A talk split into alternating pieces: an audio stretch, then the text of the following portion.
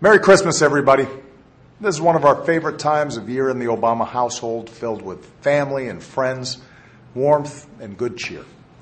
That's even true when I spend all night chasing Bo and Sonny away from the cookies we leave for Santa. It's also my favorite weekly address of the year because I'm joined by a special holiday guest star, Mrs. Obama. Merry Christmas, everyone. You know, here at the White House, we've spent the past month helping everyone get into the holiday spirit. Our theme this year is a timeless tradition, and the decorations in each room reflect some of our country's most cherished pastimes, from saluting our troops and their families to helping children dream big dreams for their future. And we've invited thousands of families here to the White House to enjoy the festivities because there's no holiday tradition more timeless than opening our doors to others.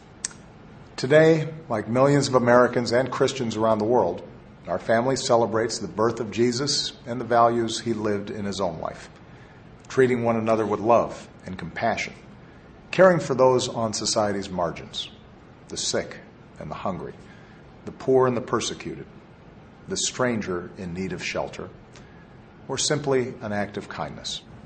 That's the spirit that binds us together, not just as Christians, but as Americans of all faiths. It's what the holidays are about coming together as one American family to celebrate our blessings and the values we hold dear. During this season, we also honor all those who defend those values in our country's uniform. Every day, the brave men and women of our military serve to keep us safe, and so do their families. So, as we sing carols and open presents, as we win snowball fights, or lose snowball fights, let's all take time to pay tribute to those who've given our country so much. Go to joiningforces.gov to see how you can serve the troops, veterans, and military families in your community. And together, we can show them just how grateful we are for their sacrifice.